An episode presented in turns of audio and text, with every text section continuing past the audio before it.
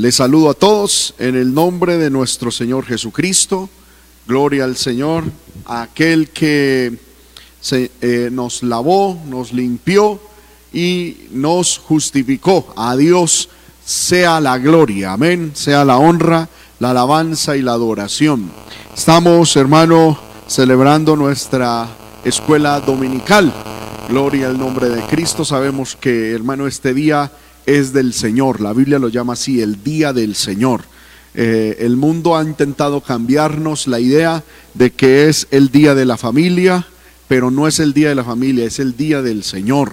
Deberíamos, hermano, estar invirtiendo todo este día en buscar a Dios, amén, en servir al Señor y coger otro día para la familia. Pero el domingo, bíblicamente, es el día del Señor. Y qué bueno es poder reunirnos para alabar y glorificar el nombre de nuestro Dios. Saludo a cada uno de mis autoridades internacionales. Amén. El presidente, vicepresidente y toda la Junta Internacional de esta obra del Movimiento Misionero Mundial. Saludo también a mis autoridades nacionales aquí en Colombia, en cabeza del reverendo Bari Solís, toda la Junta Nacional, a mi presbítero, reverendo Gildardo Gómez, a su familia, a todos los pastores, esposas de pastores, familia pastoral que nos puedan estar viendo. Saludo también a la iglesia local, a los líderes de la iglesia aquí en Sogamoso, a quienes amamos y oramos todos los días. Amén por ellos, para que Dios les bendiga, a los niños, adolescentes, jóvenes, damas, caballeros que nos ven. Amén. Bienvenidos a esta transmisión. Estamos, hermano, en estos momentos transmitiendo a través de BTN Televisión, eh, canal 96 en Global TV. También estamos transmitiendo a través de Facebook y de YouTube de la página del Movimiento Misionero Mundial. Gloria al poderoso nombre de Dios. Estamos transmitiendo en vivo y en directo también a través de la Iglesia del Movimiento Misionero Mundial en simultánea en inglés. Gloria a Dios. Saludamos también al equipo de BTN. Gloria al Señor. Entre nosotros ha venido también a ayudarnos a, amén, afinar algunos asuntos. A nuestro hermano Fabián. Gloria al Señor. También le saludamos a nuestro hermano Steven, que es el líder de BTN. Gloria al Señor. a todas las hermanas y hermanos que estuvieron con nosotros dirigiéndonos en el tiempo de la alabanza, de la adoración. Amén. A todos les saludo en el nombre del Señor, a mi querida esposa, a quien amo porque es un regalo de Dios para mi vida, y a mis hijos, que también, hermano, pues eh, a quienes amo mucho. Amén. Y me gozaba ahorita de poder ver a mi hijo pequeño, amén, a mi hijo Juan Esteban, amén, sirviéndole al Señor y ya con el deseo de cantar y de adorar el nombre del Señor. Bueno, hermanos, hoy quiero traer un pensamiento de la palabra del Señor.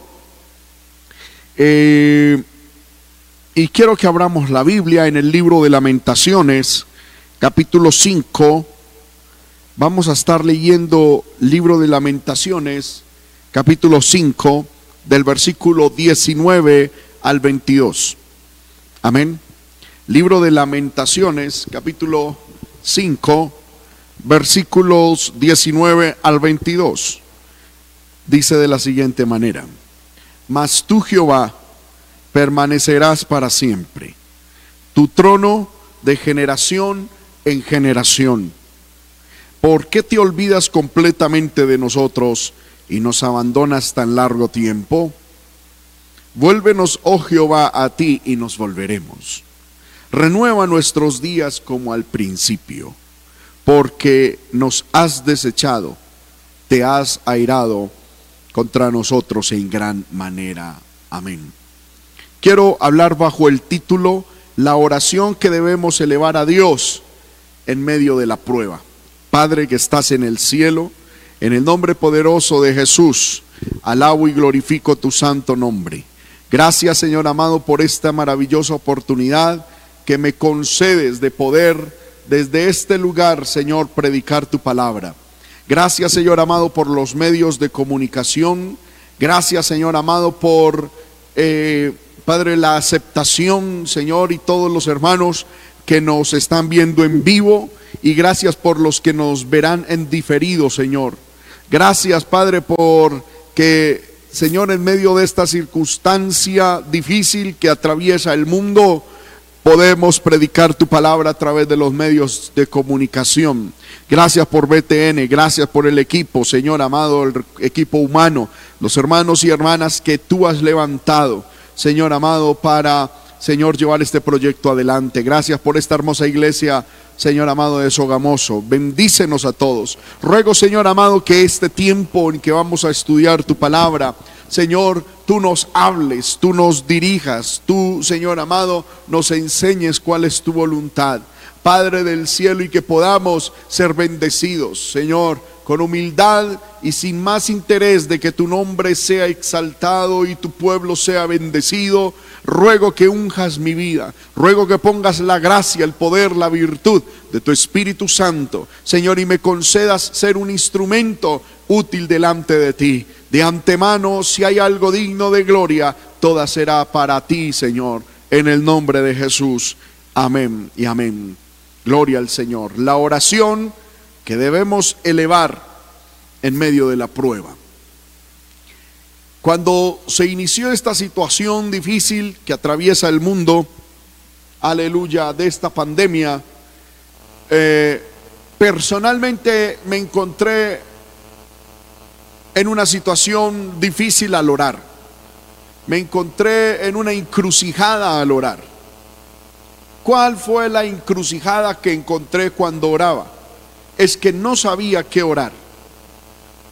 Por una parte quería orar para que Dios quitara el virus del mundo, pero por otra parte también sabía que todo lo que sucede en la tierra Dios lo ha permitido. Dios ha permitido esta circunstancia y por lo tanto no se me hacía fácil decirle a Él, que permitió esta circunstancia que al mismo tiempo la quitara. Cuando nos cerraron los templos y no pudimos congregarnos, me encontré en otra encrucijada, porque le, oraba al Señor y le pedía a Dios que nos bendijera volviendo a entrar a su casa, pero también entendía de que Dios así lo quiso y que Dios así lo permitió. Y entonces me encontré en una circunstancia difícil en la que no sabía qué orar. Y empecé a orar diciendo, Señor, que se haga tu voluntad, que se haga lo que tú has deseado y que se pueda lograr lo que tú has planeado. Pero estudiando las escrituras, encontré que en medio de la crisis, en medio de la prueba, podemos elevar a Dios una oración, una oración inteligente, una oración espiritual una oración conforme a la voluntad de Dios. Varios hermanos también me han expuesto y compartido esta misma preocupación y esta misma situación que ellos tienen a la hora de orar. No saben cómo eh, orar, no saben cómo elevar su oración al cielo en medio de esta situación. Bendito sea el nombre del Señor. Y me llama la atención que también ahorita cuando nuestra hermana Lizeth Pedraza oraba por las peticiones, decía, Señor, en medio de esta situación no te pedimos cosas materiales, sino que nos renueves. Me llamó mucho la atención esa, esa palabra, esa oración. ¿Por qué? Porque, hermano, tiene que ver mucho con lo que vamos a hablar en esta hora. Bendito sea el poderoso nombre de nuestro Dios. Hermanos míos, estamos en tiempos difíciles, lo estoy repitiendo. Algunas personas dicen que son tiempos de cambio. Yo no acepto ese tal cambio. Estamos en tiempos difíciles. Esto es una situación difícil. Amén. Pero sé que con nosotros está el Señor. Sé que con nosotros está el glorioso Espíritu de Dios. ¿Cuántos dicen amén allá en su casa? Dios está con nosotros y Él nos ayudará. El Señor es nuestro amparo, nuestra fortaleza, nuestro pronto auxilio en las tribulaciones, como estudiábamos el jueves. Pero hermano, no podemos negar que estamos en una situación difícil y que para poder atravesar esta situación difícil es necesario orar. Y es necesario, hermano, tener una vida de oración profunda. Mi oración delante de Dios ha sido que cuando esto termine, no seamos iguales.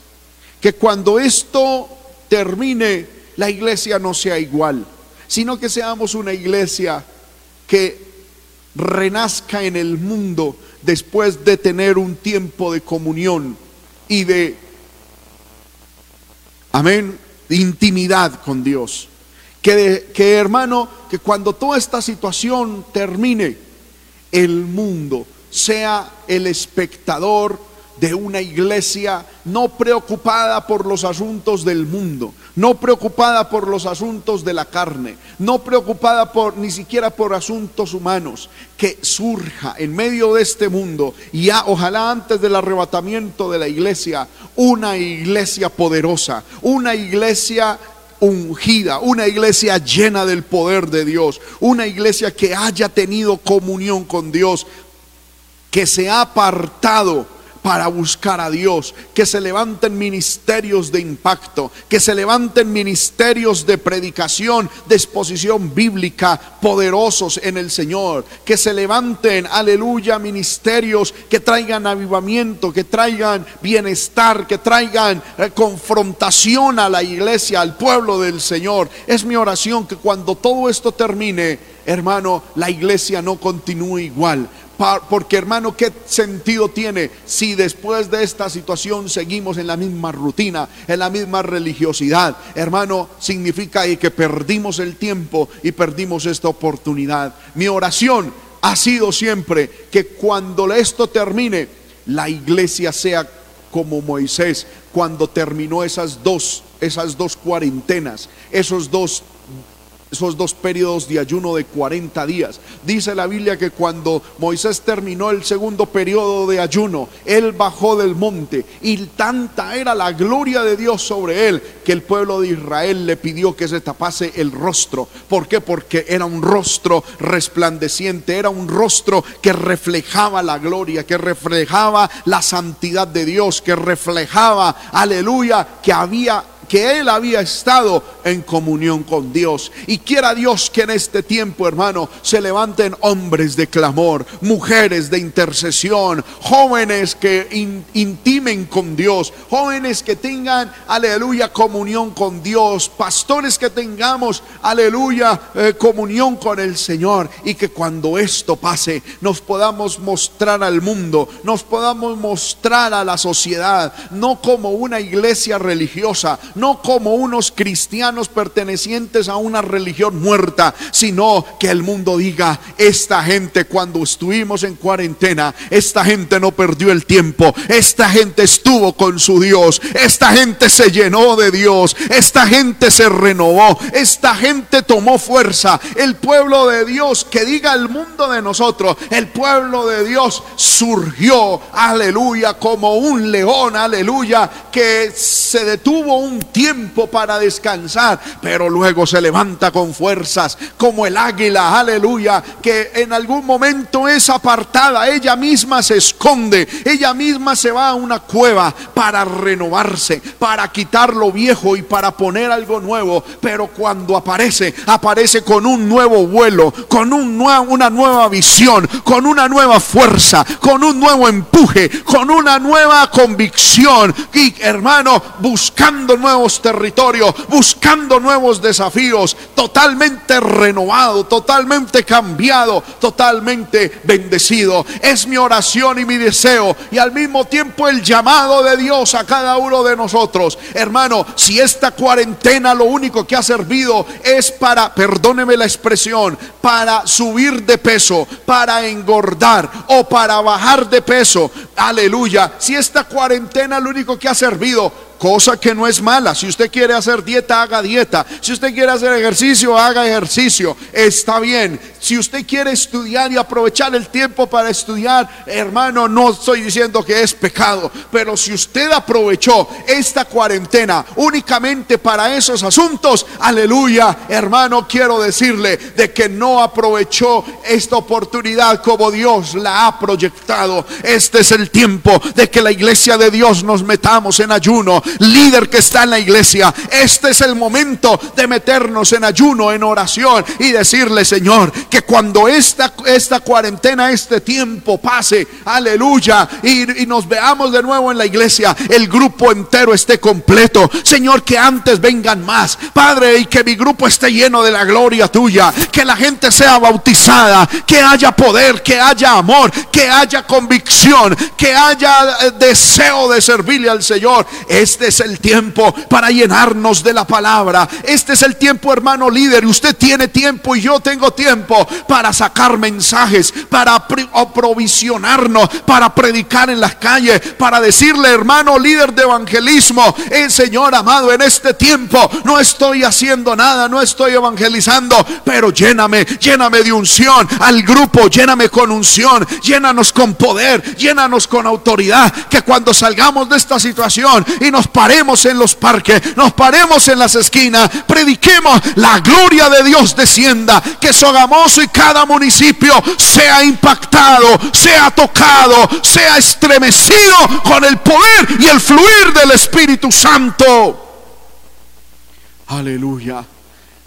Si después de esta situación, hermano, salimos a lo mismo o llegamos antes en peor estado que cuando inició esto, hermano, perdimos la oportunidad gloriosa que Dios nos dio, aleluya, de marcar historia, de marcar diferencia. Bendito sea el nombre del Señor. Entonces, ¿cuál va a ser la oración que debemos elevar a Dios en medio de esta prueba, en medio de esta dificultad? ¿Qué debemos de pedirle al Señor, hermano, que el Señor haga con nosotros? Me llamó mucho la atención, hermano, leer esto que Jeremías, porque fue Jeremías el que fue inspirado por Dios para, bendito sea el nombre del Señor, escribir Lamentaciones capítulo 5, del versículo 19 en adelante. Voy a volver a leerlo. Dice de la siguiente manera mas tú Jehová permanecerás para siempre. Tu trono de generación en generación. ¿Por qué te olvidas completamente de nosotros y nos abandonas tan largo tiempo? Vuélvenos, oh Jehová, a ti y nos volveremos. Renueva nuestros días como al principio. Aleluya. Bendito sea el nombre del Señor. Aleluya. Hermano, estas son las últimas palabras que Jeremías presentó al Señor en medio de una gran situación. Le quiero decir, Jeremías escribió el libro de lamentaciones después de que Jerusalén hubiese sido conquistado por Babilonia. Babilonia llegó y arrasó con toda la ciudad, la destruyó, aún el templo, el palacio real. Todo fue destruido y el pueblo de Israel, el reino del sur, fue llevado cautivo como esclavos a Babilonia. Hermano, y la circunstancia que vivía Jeremías y Jerusalén en ese tiempo era desastrosa. Lamentaciones capítulo 1 versículo 1 dice, ¿cómo ha quedado sola la ciudad? populosa. La grande entre las naciones se ha vuelto como viuda. La señora de provincias ha sido hecha tributaria. Amargamente llora en la noche y sus lágrimas están en sus mejillas. No tiene quien la consuele todos sus amantes, de todos sus amantes. Todos sus amigos le faltaron, se le volvieron enemigos. Judá ha ido en cautiverio a causa de la aflicción y de la dura servidumbre. Ella habitó entre las naciones y no halló descanso. Todos sus perseguidores la alcanzaron entre las estrechuras. Las calzadas de Sión tienen luto porque no hay quien venga a las fiestas solemnes. Todas sus puertas están asoladas, sus sacerdotes gimen, sus vírgenes están afligidas y ella tiene amargura. Hermano, era una situación terrible la que estaba pasando Jerusalén. Y Jeremías, hermano, lloraba, lloraba mucho, lloraba a causa del cautiverio, lloraba a causa de la desolación, lloraba a causa de la destrucción, lloraba a causa de la muerte, lloraba a causa del luto que tenía el pueblo, lloraba a causa de que no había servicio en el templo, lloraba a causa de que no había ofrenda para el Señor, lloraba a causa de que los enemigos estaban enseñoreando del pueblo de Dios, lloraba a causa de que los enemigos habían sido victoriosos y que la honra del pueblo de Dios había quedado pisoteada. Y Jeremías lloraba, hermano, lloraba por el rey, lloraba por los sacerdotes, lloraba por los profetas, lloraba por los niños, lloraba por los jóvenes, por las damas, por los caballeros, por las madres, lloraba por las viudas, lloraba por los huérfanos, lloraba, hermano, por las, las víctimas de toda aquella situación desoladora que vino sobre Jerusalén y que Dios permitió, pero que vino sobre esta nación. Bendito el Señor. Y Jeremías, hermano, lloraba intensamente. Había un dolor en su corazón. Veía, hermano, aquella populosa ciudad en ruinas. Aleluya. El oro se había convertido en ruinas, en polvo. En el libro de Gloria al Señor. Lamentaciones 3.1 dice, yo soy el hombre que ha visto aflicción bajo el látigo de su enojo. Aleluya. Y en el libro de Lamentaciones 4.1, Jeremías se, se, lamenta diciendo, cómo se ha ennegrecido el oro, cómo el buen oro ha perdido su brillo, las piedras del santuario están esparcidas por las encrucijadas de todas las calles. Los hijos de Sión, preciados y estimados más que el oro puro, son tenidos por vasijas de barro, obra de manos de alfarero. Hermanos míos, Jeremías lloraba y describe con detalle la terrible situación que está viviendo, tanto a nivel político como a nivel social, a nivel económico, a nivel espiritual, a nivel religioso, a nivel familiar.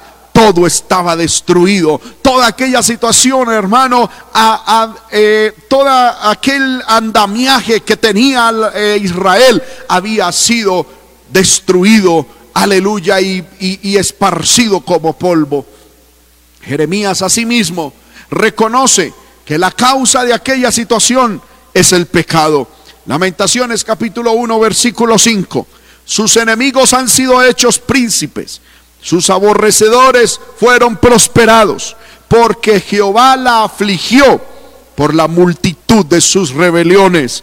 Sus hijos fueron en cautividad delante del enemigo. Me llama la atención que Jeremías entiende que lo que le estaba pasando al pueblo del Señor fue que Dios lo permitió. Y la, y la causa por la cual Dios permitió esta situación en el pueblo de Israel fue a causa de la multitud de sus rebeliones. Verso 8.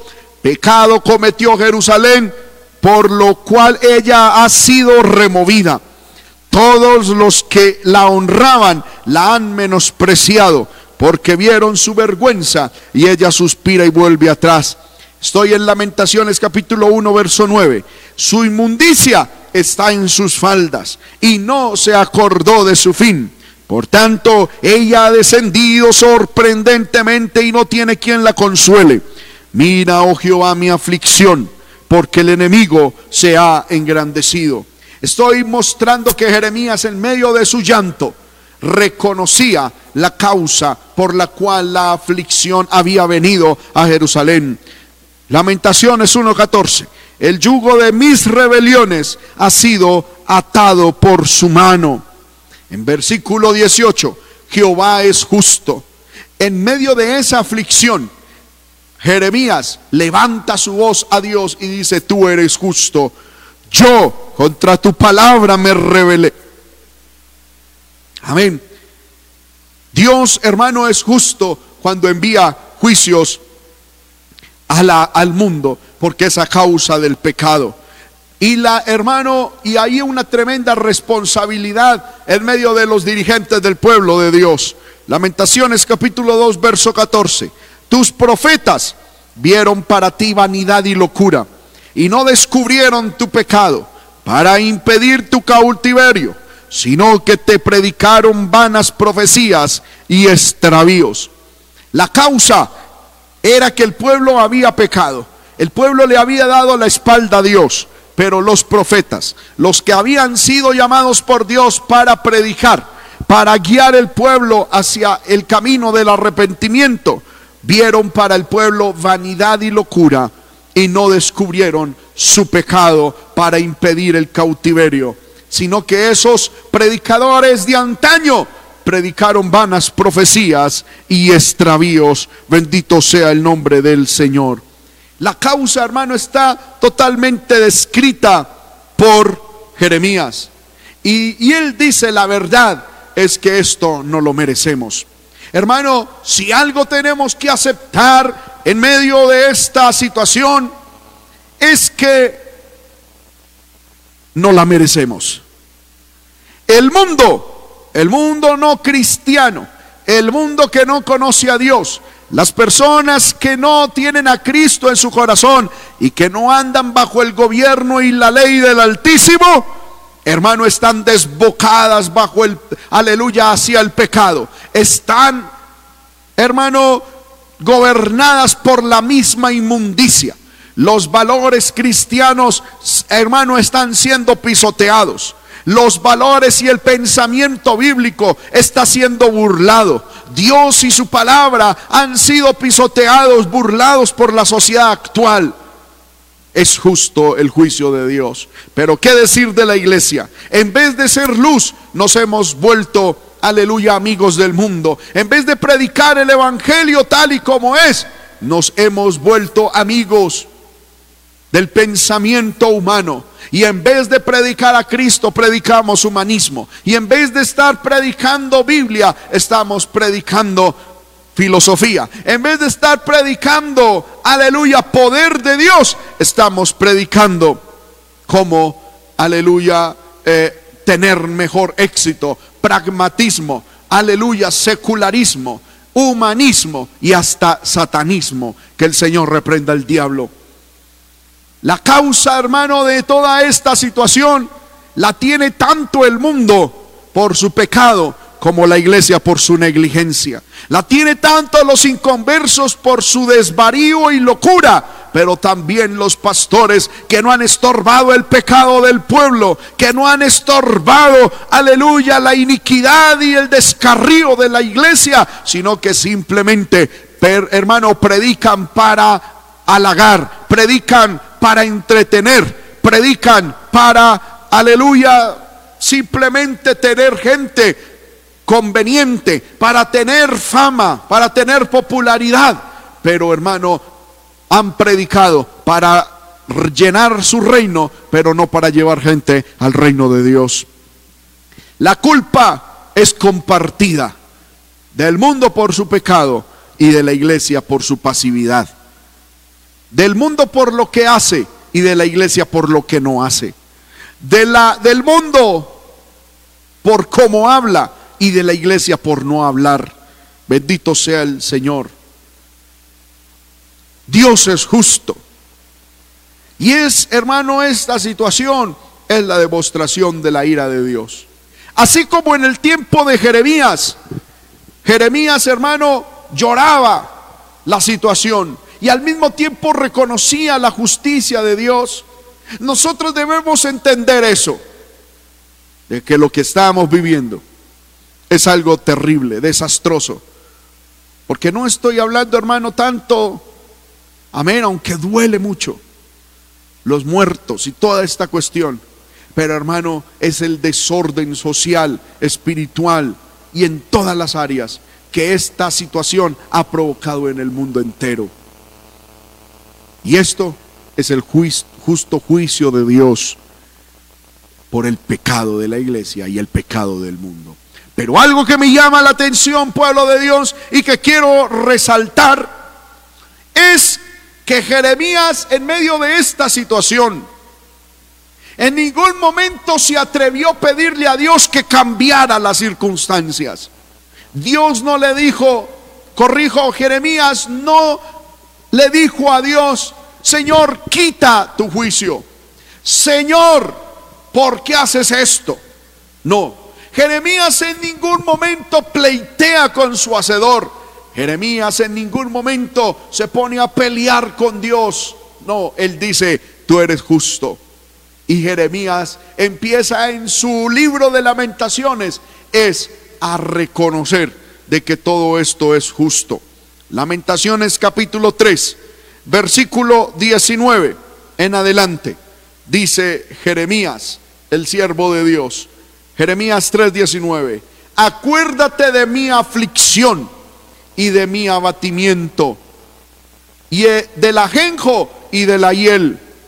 Lo tendré aún en memoria porque mi alma está abatida dentro de mí.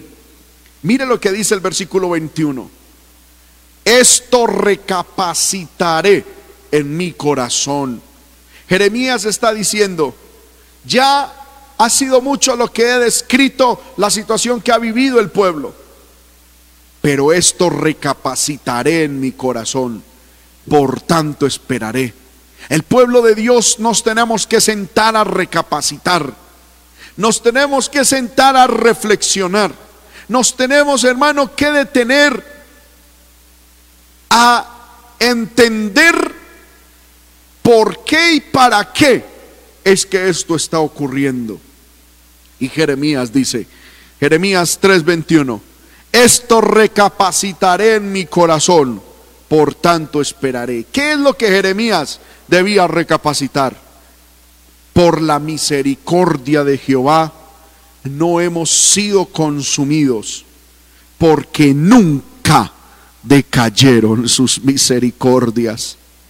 Nuevas son cada mañana, grande es tu fidelidad.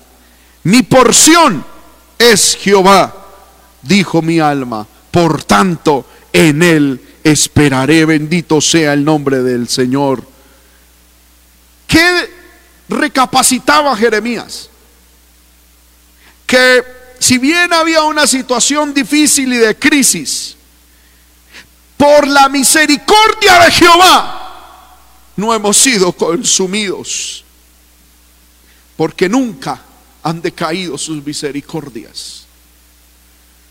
En medio de esta crisis, en medio de esta situación, en medio de esta prueba, más que decirle al Señor, quítala, quita el virus del mundo, quita, Señor, esto, para que nosotros podamos seguir con nuestra vida.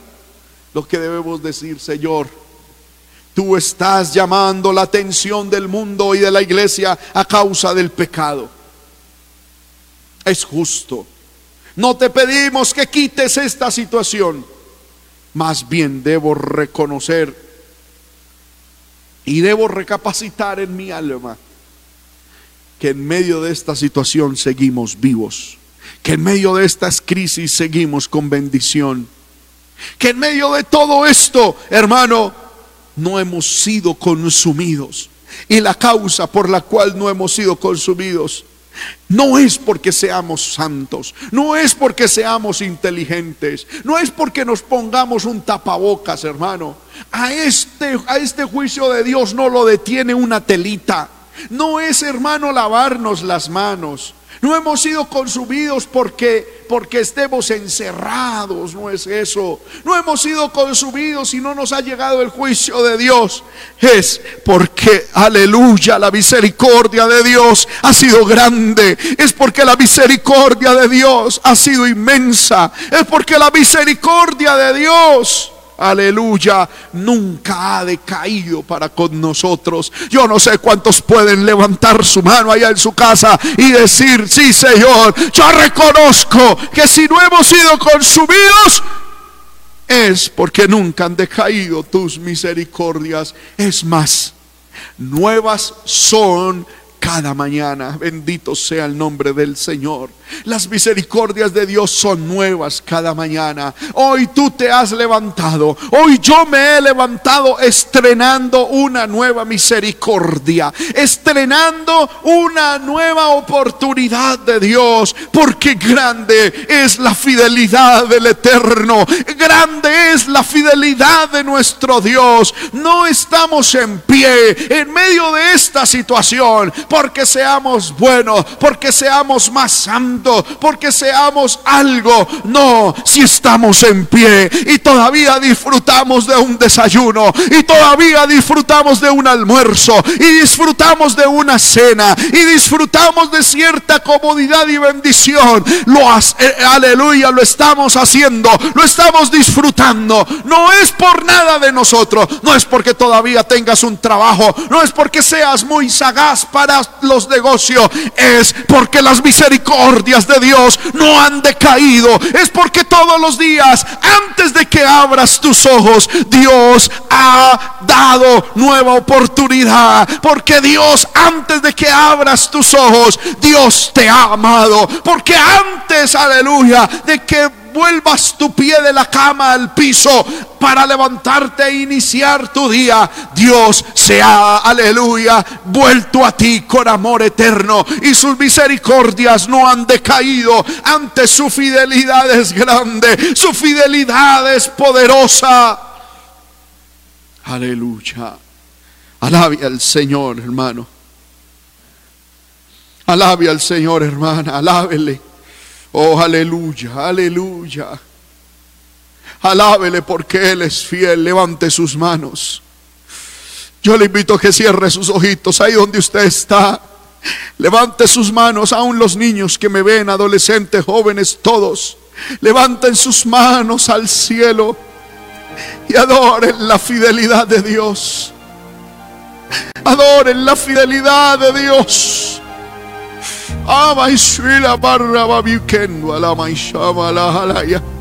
Adoren la fidelidad de Dios. Adoren la fidelidad de Dios. Puede usted levantar sus manos y cantemos. Tu fidelidad es grande. Tu fidelidad incomparable es.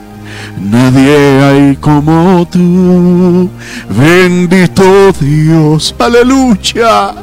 Grande es tu fidelidad. Volvámoslo a cantar. Tu fidelidad es grande tu fidelidad incomparable es. Nadie como tú, bendito Dios. Grande es tu fidelidad. Mi porción es Jehová, dijo mi alma, por tanto en él esperaré. Esto lo debemos recapacitar, reflexionar. Esto lo debemos de tener en lo más hondo del corazón, pueblo. Lo debemos de tener en lo más hondo de nuestra alma. Grey de Dios, rebaño de Dios. No hemos sido consumidos por la pura misericordia de Dios. Y el versículo 25 dice, bueno es Dios a todos los que en Él esperan. Bueno es Dios a todos los que en Él esperan. Cuando podemos esperar en Dios, aleluya. Cuando podemos esperar en Él. Cuando podemos aprender y cuando, aleluya, podremos esperar en Dios. Es cuando reconozcamos de que Dios es bueno. Cuando reconozcamos que en medio de esta situación si no hemos sido consumidos es por la misericordia de Dios. Entonces, en vez de estar diciéndole, Señor, quita esto del mundo, debemos de reconocer de que Dios es justo. de que sus misericordias son nuevas cada mañana, de que su fidelidad es grande y de que Él es bueno. Cuando nosotros entendemos eso de Dios, esperaremos en Dios, aprenderemos a esperar en Dios, no nos desubicaremos, no saldremos desesperados. No, perdóneme lo que voy a decir, no se nos caerá el cabello por el estrés. No nos saldrá más arrugas de las necesarias. No tendremos problemas en nuestros hogares. Esperaremos en Dios.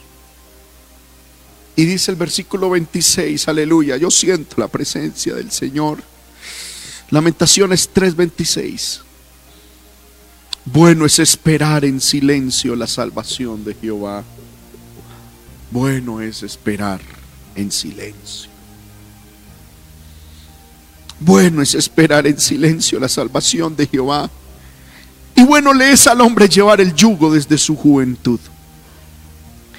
Que se siente solo y calle porque Dios se lo impuso. Que ponga su, boca en el polvo por si aún hay esperanza. De la mejilla al que le hiere y sea colmado de ofrendas. Versículo 31. Porque el Señor no desecha para siempre. Antes, si aflige, también se compadece según la multitud de sus misericordias. Porque no aflige ni entristece voluntariamente a los hijos de los hombres Versículo 37. ¿Quién será aquel que diga que sucedió algo que el Señor no mandó? La boca del Altísimo no sale lo malo y lo bueno. ¿Por qué se lamenta el hombre? Viviente entonces, lamentes el hombre en su pecado. Y Jeremías, en medio de aquella crisis que estaba viviendo, en el versículo 40, nos hace un llamado escudriñemos nuestros caminos y busquemos y volvámonos a Jehová. Escudriñemos, iglesia de Dios, nuestros caminos y busquemos y volvámonos a Jehová. Levantemos nuestros corazones y manos a Dios en los cielos. Nosotros nos hemos revelado y fuimos desleales. Tú no perdonaste. Aleluya. Jeremías en medio de esta situación dice, ¿cómo podemos levantar nuestra queja delante de Dios cuando nos hemos revelado y hemos sido desleales delante de Él? ¿Qué debemos hacer? ¿Quejarnos contra Dios? No. debemos, deberíamos tirarnos al piso. Como dice el verso 28, poner nuestra boca en el polvo y escudriñar nuestros caminos y buscar a Dios y volvernos a Dios. Eso es lo que debemos hacer, iglesia. Eso es lo que Dios espera, iglesia. No que estemos por ahí de nuevo con el materialismo pasado. Diciendo, declaro bendición, declaro bendición. Esa en verdad llegará si el Señor lo quiere. ¿Qué espera Dios de nosotros? ¿Qué espera Dios de su iglesia? ¿Qué espera Dios de su pueblo en medio de esta crisis? Que nos tiremos de rodillas. Que nos levantemos en las noches, en las madrugadas. Escudriñemos nuestros caminos. Escudriñemos nuestro caminar. Y busquemos a Jehová. Y nos volvamos al Señor. No es hora de estarle diciendo, Señor, Te pido algo material, te pido algo, aleluya, material. Si me lo das, amén. Si me lo entregas, amén. Pero hoy me quiero postrar a tus pies. Para que me muestres cuál es mi camino, por qué camino he andado, por qué camino he transitado, cómo está mi vida espiritual, cómo está mi comunión contigo.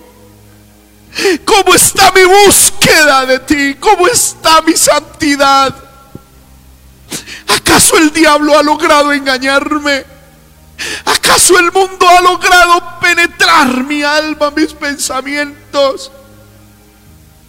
¿Acaso estoy lejos de ti? ¿Acaso mi corazón está lejos de ti? Yo no lo sé. Es hora de que la iglesia nos volvamos a Dios. Es hora de que el pueblo de Dios busquemos a Dios y escudriñemos nuestros caminos. Oh, aleluya. Oh, aleluya. Oh, aleluya.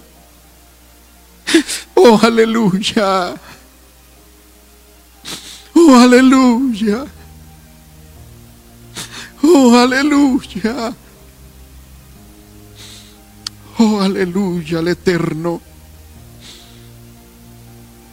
Adore al Señor, hermano, allá en su casa.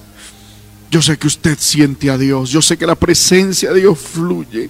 Hemos orado para que estas enseñanzas no queden simplemente como una transmisión más, sino que llegue hasta los hogares, llegue hasta las vidas y produzca algo. Yo sé que si usted en su casa levanta sus manos y cierra sus ojos, algo del cielo descenderá, la presencia de Dios descenderá. Ama y suama la que revele bequendua. Iba y llama la y suama la jalaya. El Espíritu del Señor vendrá sobre ti, como vino con María cuando estaba en su casa. El Espíritu del Señor descenderá sobre los sobre ti, como vino sobre los apóstoles en el aposento alto. Tu corazón tiene que estar ardiendo. Nuestro corazón tiene que estar ardiendo con esta palabra. Dios nos está diciendo, iglesia, no es hora de perder el tiempo. Es hora de que escudriñen sus caminos. Aleluya. Y busquen a Jehová y se vuelvan a Jehová.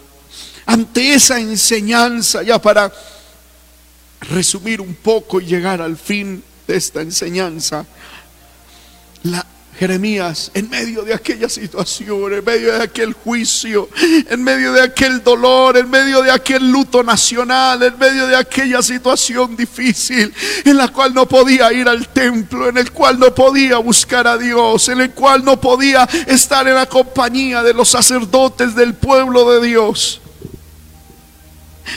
Jeremías no se atreve a decirle al Señor, que, cambie esa situación. Jeremías, en Lamentaciones capítulo 5, versículo 19, esa es la oración que debemos elevar a Dios en medio de la prueba, en medio de la crisis, en medio de esta situación. En el versículo 19, Jeremías dice, tú Jehová, permanecerás para siempre, tu trono de generación en generación. Jeremías está diciendo, tú eres el rey. En medio de la oración, Jeremías le dice a Dios, tú eres el rey y tú eres soberano.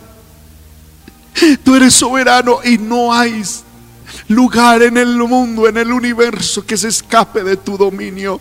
Tu trono es inmovible, permanecerás para siempre y tu trono de generación en generación estará. Con eso Jeremías está diciendo, yo sé que tú eres el rey, yo sé que tú eres el gobernante, yo sé que tú eres el que mandas tú, tú no te dejas conmover.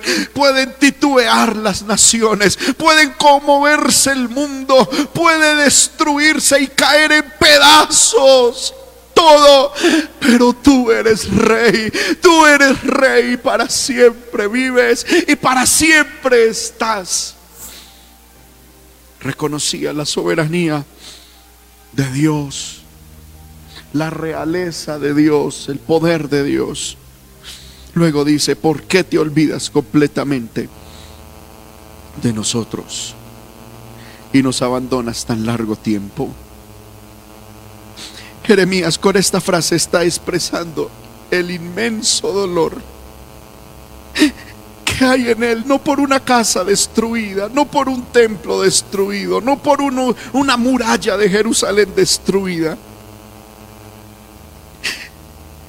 Con esta frase Jeremías le está diciendo, Señor, lo que me duele es que tu presencia no está.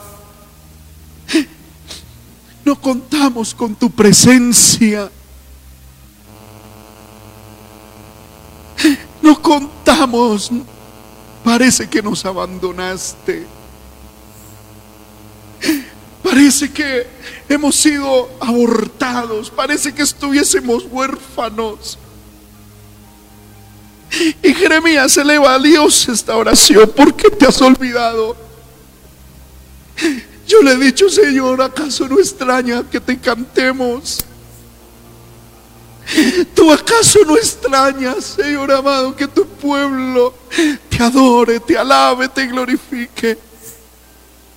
Yo no te pido nada material, pero acaso te has olvidado de nosotros y ya no extrañas lo que te ofrecíamos.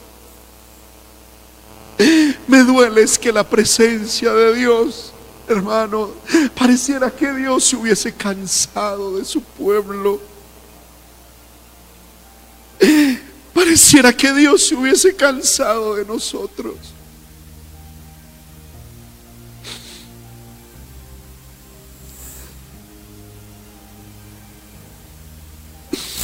Pareciera que el Señor se hubiese olvidado de su iglesia. No es que Él lo haya hecho. Dios no nos olvida, Él nos ama.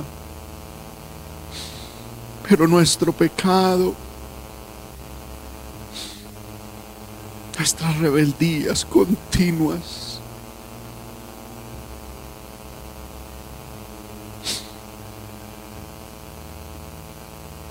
han llevado a Dios a que su corazón se canse. En medio de nuestra oración, ¿cuál es la oración que debemos elevar en medio de la crisis? Es Señor, no te olvides de mí.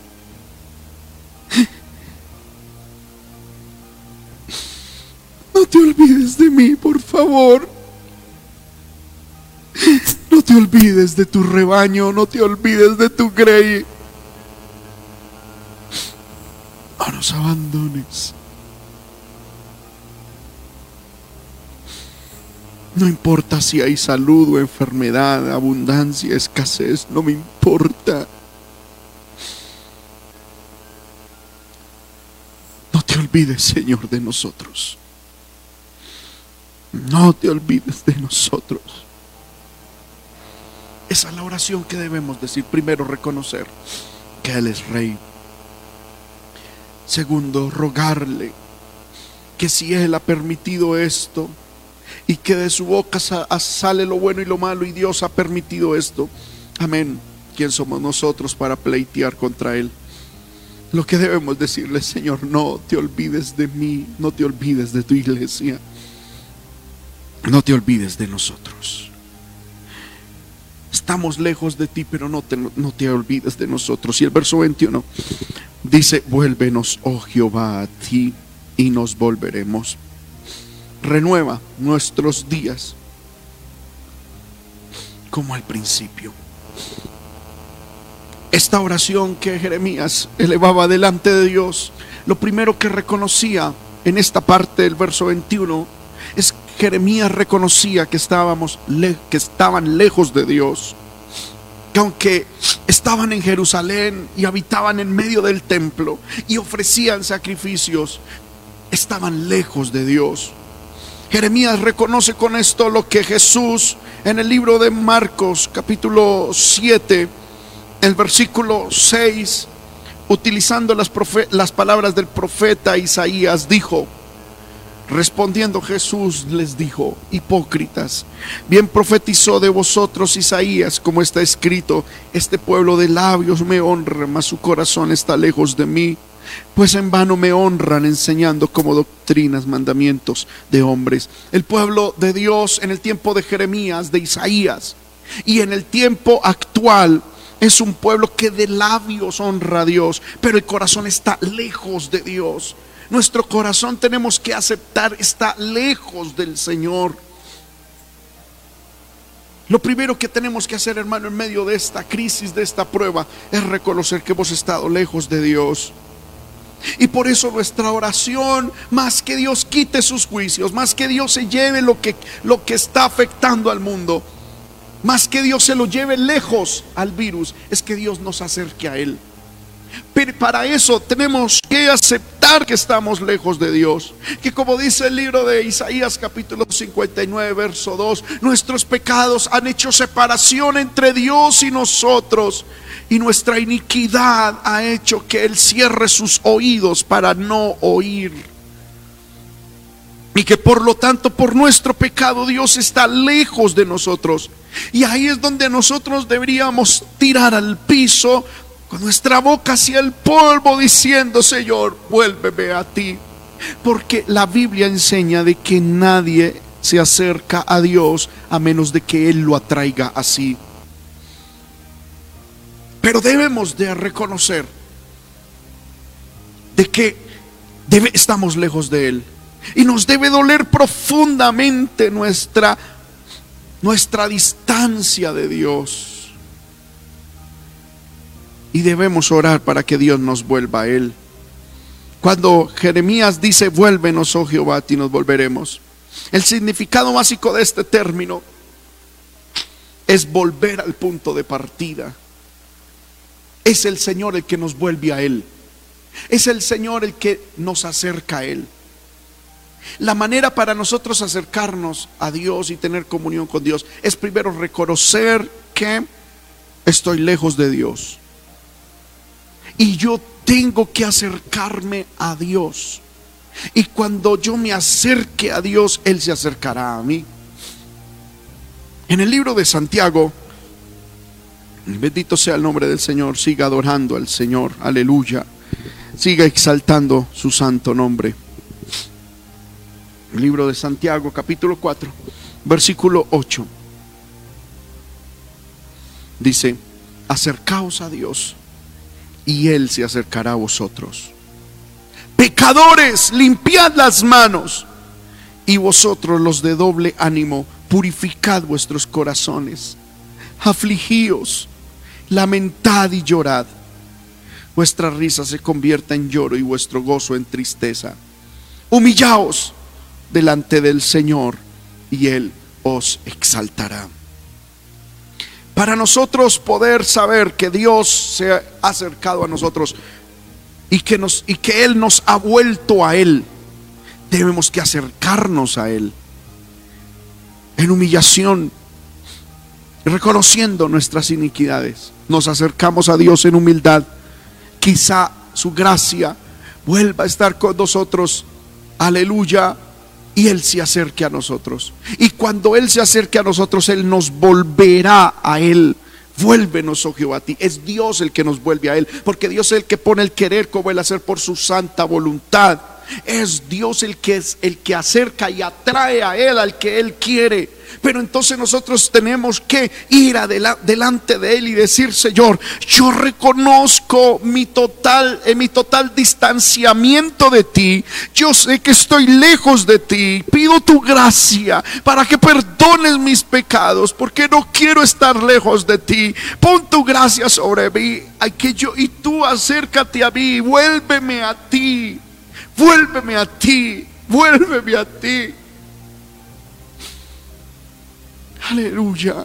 Esta oración la debemos presentar en medio de toda prueba. Vuélvenos, oh Jehová, a ti. Vuélvenos al punto de partida. Vuélvenos al punto de comunión contigo. Y luego dice, renueva nuestros días como al principio. Aleluya, bendito sea el nombre del Señor. Renovar es hacer de nuevo. Es que Dios lo vuelva a hacer. Hazlo de nuevo. Hazlo de nuevo como, como en los días del principio. En medio de estos tiempos tenemos que esperar y pedir al Señor que Dios vuelva a hacer de nuevo lo mismo que Él hacía en los días del principio. Amén. Tengo mucho para hablar sobre esto. Hay dos principios para nosotros como personas. El principio cuando Dios creó todo. Y es que la tierra estaba desordenada y vacía, pero el Espíritu de Jehová se movía sobre la faz de las aguas. Hay que decirle al Señor que en medio de este desorden actual, renueve nuestros días como los días del principio. Que en medio de este desorden el Espíritu de Dios se mueva. Que el Espíritu de Dios se mueva sobre la faz del abismo, trayendo orden, trayendo vida, trayendo bendición. Y la forma en la que en el presente Dios, el Espíritu de Dios se mueve, es como en el principio de la iglesia. En medio de un mundo pecador, en medio de un mundo desordenado y vacío, el Espíritu del Señor de repente vino sobre los 120 que estaban en el aposento alto y a través de estos hombres que fueron llenos y mujeres que fueron llenos del Espíritu Santo, el Espíritu Santo trastornó el mundo. Aleluya. Así como al principio el Espíritu de Dios se movía sobre la faz de las aguas y sobre una tierra desordenada y vacía. Luego en el principio de la iglesia el Espíritu Espíritu de Dios descendió sobre la iglesia. Aleluya. Para traer luz, para traer sal, para traer orden al mundo que estaba en caos. Hoy tenemos que decirle al Señor y oro a Dios para que esta palabra produzca hambre y desesperación en la iglesia, para que la iglesia nos arrodillemos a clamar, a gemir, a llorar delante de Dios. Hazlo de nuevo, renuevo, renuevo, hazlo de nuevo, hazlo otra vez como al principio, hazlo otra vez que tu espíritu se movía cuando la tierra estaba desordenada y vacía. Hazlo de nuevo cuando la iglesia estaba en sus primeros días, que el Espíritu de Dios descendió trayendo, aleluya, convicción al mundo, trastornando las naciones, provocando terremotos, provocando temblores, provocando que el mismo sistema del diablo, el mismo sistema de pecado hubiese sido trastornado. Hazlo otra vez. Hazlo otra vez. No te pido nada material, solamente te pido, hazlo otra vez, hazlo de nuevo, renueva, renueva, hazlo otra vez. Aleluya. Decirle a Dios, renueva nuestros días como al principio, es decirle, Señor, Envía de nuevo tu Espíritu Santo. Envía de nuevo el Espíritu Santo. Pero no como una experiencia eh, eh, psicológica. No como una experiencia humana. No como una experiencia religiosa. No como simplemente dar dos o tres vueltecitas en una iglesia. No como simplemente llorar en un coro emotivo. No, que haya un fluir genuino. Que haya de nuevo un Pentecostés. Que haya de nuevo un avivamiento. Que haya de nuevo un despertar. Que Dios lo haga de nuevo. Que Dios lo haga de nuevo en medio de nosotros. Aman sueve que anda mal rebele bequendo. Iba en yo le invito, hermano, que se ponga de pie ahí en su casa, por favor. No, aleluya. Y póngase de pie ahí frente al televisor, frente al celular o al dispositivo en el cual me esté oyendo, en vivo o si después me está oyendo. Póngase de pie en estos momentos ahí donde usted está. Levante su mano, levante su mano. Rebe, bebe, y shama, lama, kiama, y soja. Inda, la mainkin, debe, rebe. Y su jaya, mai, shalabakaya. Y be, kebe, y landu, rebe, lua maishia, iba ishea batuiba la matamba rebequendue. Levante su mano y diga al Espíritu de Dios, hazlo otra vez. Dios, hazlo otra vez. Dios, hazlo otra vez. Lo que necesitamos no es que desaparezca un virus. Lo que necesitamos es que vuelva a aparecer el Espíritu de Dios. Lo que necesitamos es que vuelva a aparecer el poder del Espíritu Santo. Lo que necesitamos es un avivamiento. Lo que necesitamos es un despertar. Lo que necesitamos es que Dios lo haga de nuevo. Levante sus manos, póngase de pie. Levante su mano y dígale, Señor, hazlo de nuevo. Hazlo de nuevo. Hazlo de nuevo como al principio. Hazlo de nuevo como en los días del principio. Hazlo otra vez. Hazlo otra vez. Hazlo otra vez.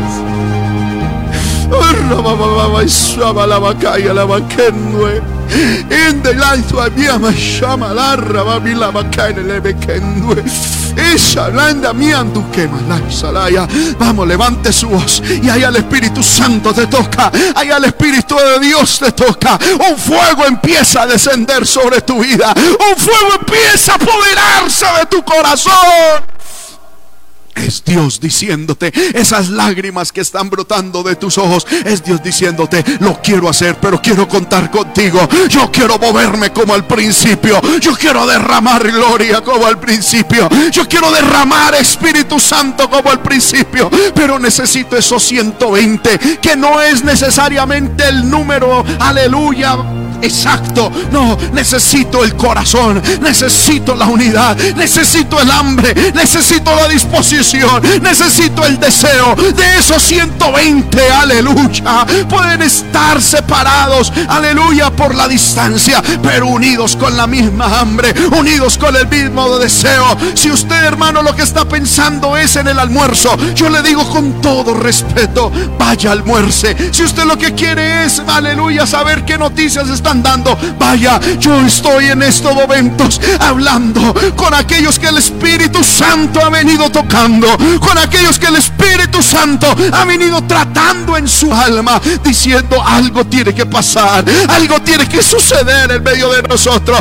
A Dios no le interesa tu edad, a Dios no le interesa si eres adolescente, niño, joven, anciano, dama, caballero, no le interesa en qué lugar está. Dios lo que quiere es que en el sur sea al eh, se enciendan llamas en el Espíritu Santo, que en el oriente, en el occidente, en el norte, en el centro, aleluya, de cada municipio, de cada lugar, haya alguien que, que aleluya, arda, que haya corazones que tengan hambre y sed de Dios y que levanten su voz, vuélvenos a ti, vuélvenos a ti, vuélvenos a ti, vuélvenos a ti, nos volveremos, renueva nuestros días como al principio, hazlo otra vez, hazlo otra otra vez, hazlo otra vez, hazlo otra vez.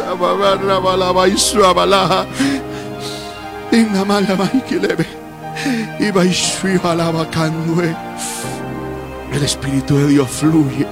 El Espíritu de Dios fluye. El Espíritu de Dios fluye. Vamos, vamos, adore, adore al Señor. Y si Dios te pone a temblar, al dale libertad. Y si el Señor te pone a hablar lenguas en tu casa, habla en lenguas, no importa. El Espíritu hace como Él quiere. Y si el Espíritu te tira al suelo a llorar, llora, llora, hazlo, hazlo.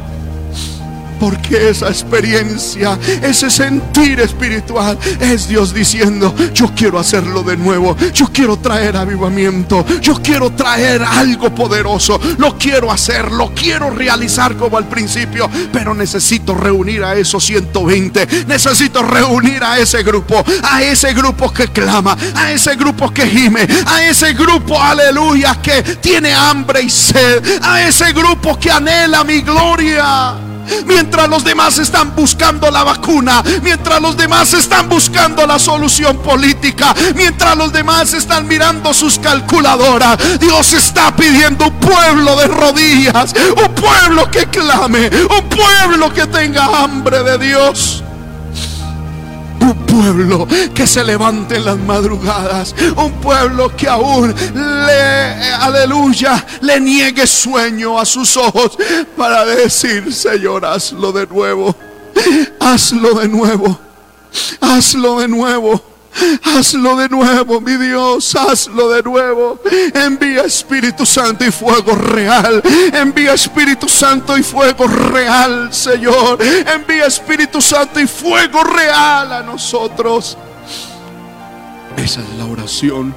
Esa es la oración que debemos, hermano, elevar al Señor en medio de la prueba, en medio de la dificultad. Si Dios ha permitido esta situación para llamarnos la atención, aleluya, del excesivo materialismo que tenemos. Y en medio de esta prueba, vamos a Dios presentando nuestras situaciones materialistas. Ahora estamos intentando utilizar a Dios para nuestros antojos y deseos personales. Dios dice, no les ha servido la situación. Pero si en medio de esto, si en medio de esta dificultad, de pronto no estamos viviendo de la misma manera que antes, pero el Señor te ha sostenido, el Señor te ha ayudado, el Señor te ha bendecido, de, de hambre no te has muerto, no has sido consumido como de pronto muchas otras personas por la gracia y la misericordia de Dios. Es para que no te preocupes, para que aprendas a depender de Dios y de rodillas contra el polvo tu boca digas, hazlo de nuevo, Señor. Hazlo de nuevo, Jehová. Hazlo de nuevo. Hazlo de nuevo en medio de nosotros. Hazlo de nuevo en medio de nosotros. Renueva, renueva como al principio nuestros días. Renueva como al principio, Señor, nuestra vida espiritual. Aleluya, aleluya, aleluya. Aleluya, aleluya. Sigue adorando al Señor mientras entonamos una alabanza, mientras entonamos un cántico de adoración. Levanta tus manos, hermano.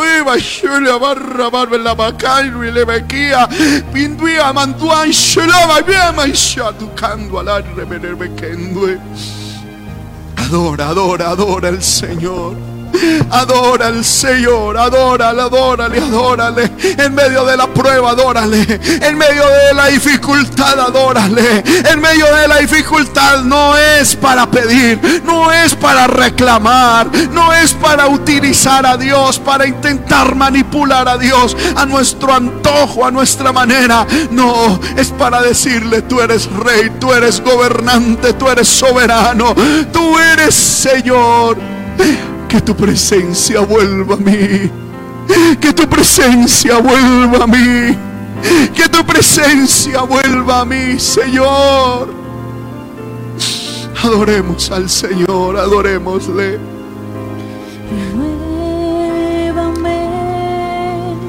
Señor Jesús. Aleluya, aleluya. Ya no quiero ser igual.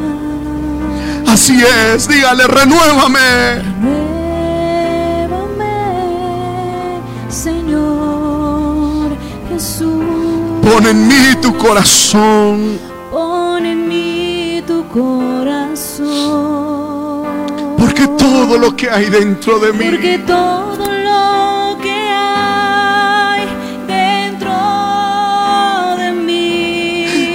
necesita ser cambiado. Necesita ser cambiado, Señor. Porque todo lo que hay dentro de mi corazón. Todo lo que hay dentro de mi corazón. Necesita más de ti. Necesita más de ti. Cantemos, renuévame, Señor Jesús.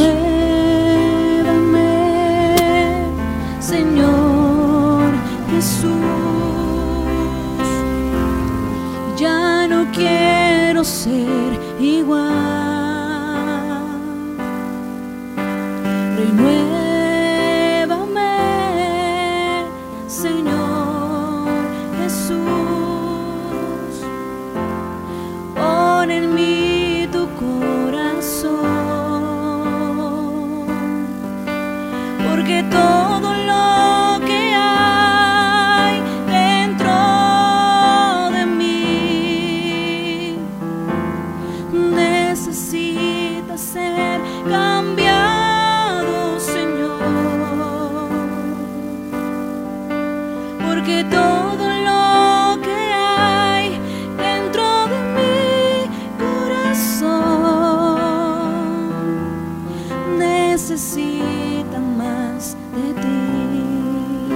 Porque todo lo que hay, porque todo lo que hay dentro de mí necesita ser cambiado. Necesita ser cambiado, Señor. Porque todo lo que hay, Porque todo lo que hay dentro de mi corazón necesita más de ti. Necesita más de ti. Porque todo lo que hay dentro de mí, porque todo lo que hay dentro de mí necesita ser cambiado. necesita ser cambiado, Señor. Porque todo lo que hay dentro de mi corazón, dentro de mi corazón, aleluya, necesita más de ti. Necesita más de ti. Levante sus manos y cante con nosotros. Necesita más de ti. Oh, yo necesito más de ti.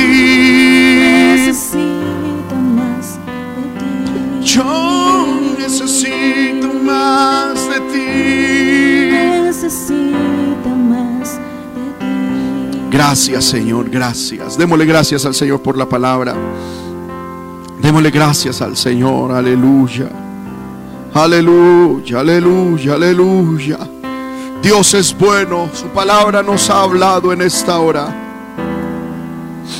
Su palabra nos ha hablado en esta hora.